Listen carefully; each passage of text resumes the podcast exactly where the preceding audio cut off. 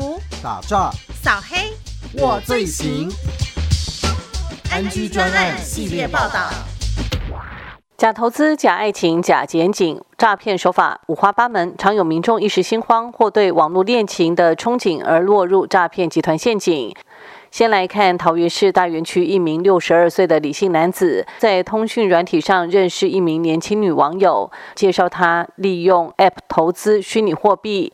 男子先后汇了两次新台币四十五万元到对方指定账户，第三次转账时，行员察觉有异，向警方报案，及时戳破这场骗局。造假。可是你上次不是也是老师带单吗？原来李姓男子到银行临柜汇款十三万时，行员发现他近期已经汇出两笔四十五万元给不同账户，其中一个账户还遭到警示，进一步关切通报。大园分局大园派出所员警到场了解后，说明遭到诈骗，但男子始终不肯相信，还宣称已经获利三百多万。这是赚赚就是赚啊！第三次，员警不断劝说，并请他先将投入的九十万元本金从虚拟货币账户内。提领出来，以免血本无归。你自己本身的一成摕出来，啊，其他过来讲嘛。男子依警方指示向虚拟货币投资顾问表示要提领现金，但对方却以身份查核理由推脱。他只要你的身份证跟这个号码，他就可以拿这一组去骗别人。李姓男子惊觉受骗上当，感谢远警将他从骗局里救出来，才没有越陷越深，直呼：好了，谢谢你们，哇，有你们真好。这是假交友真诈财。巴德分局也处理了一名约三十二岁的简讯女子，接获在大陆的朋友自称利用软体操作投资外汇，能够短期大量获利，依指示到银行准备汇款三十万元到朋友指定的账户。远警到场后细心询问当事人是否清楚该笔款项去向、用途以及所投资的标的。当他打电话向朋友询问投资详细内容时，朋友却支吾其词。他仔细回想其中破绽百出，才打消汇款念头，避免损失。而在诈骗手法当中，无国界医师的网络爱情诈骗也层出不穷。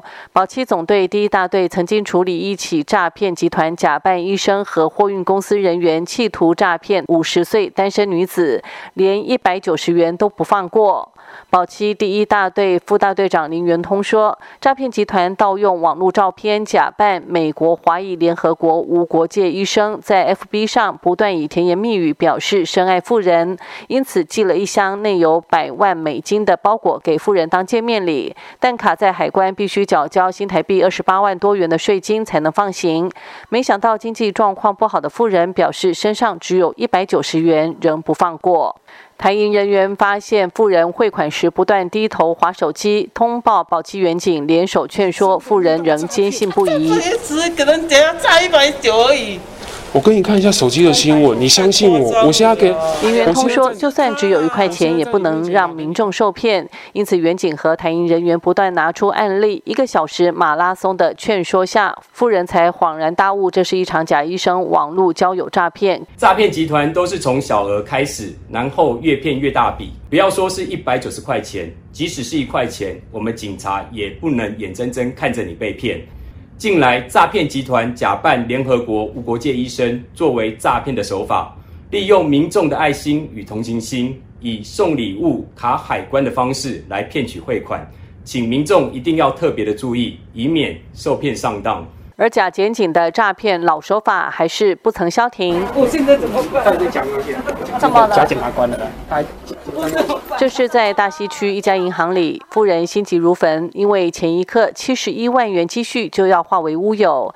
原来富人是接到诈骗电话，谎称自己涉及洗钱案，一时恐慌到邮局提领现金时，行员直觉不对，通报警方到场协助。你先冷静，我跟你说，检察官不会要问你住哪里，电信公司他现在已经知道我住哪里。富人心有余悸地说，对方说是电信公司客服人员，因为自己没有缴交电话费，账户被冻结，并将电话转到另一名自称一六五反诈骗人员，说涉嫌洗钱案，要求自己前往超。商接收资产冻结执行书及传票传真，他有寄那个传单，他从从高 雄经警方详细劝说，富人才惊觉遭到诈骗，所幸当时还没有交出现金，成功保住积蓄。去住在桃园区一名游戏男子，则是接到自称一六五反诈骗电话，指控前期电信账单未缴，涉嫌诈欺，需要提供详细个资及邮局存折核对。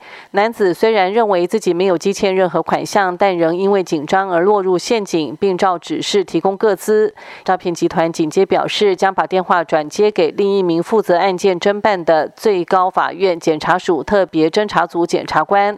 男子吓得准备依检。检察官指示汇款新台币十五万元给对方，所幸远警及时到场，立即打断双方通话，戳破这场骗局。诈骗手法层出不穷。今天透过桃园市政府警察局处理过的假投资、假爱情、假检警诈骗的真实案例，提醒您稳赚不赔、高报酬的投资方式充满风险，网络爱情也不可轻信，假检警也是常见的诈骗手法，一定要小心查证。拨打一六五反诈骗专线咨询，多一分警惕，少一分损失。警广记者刘碧薇采访报道。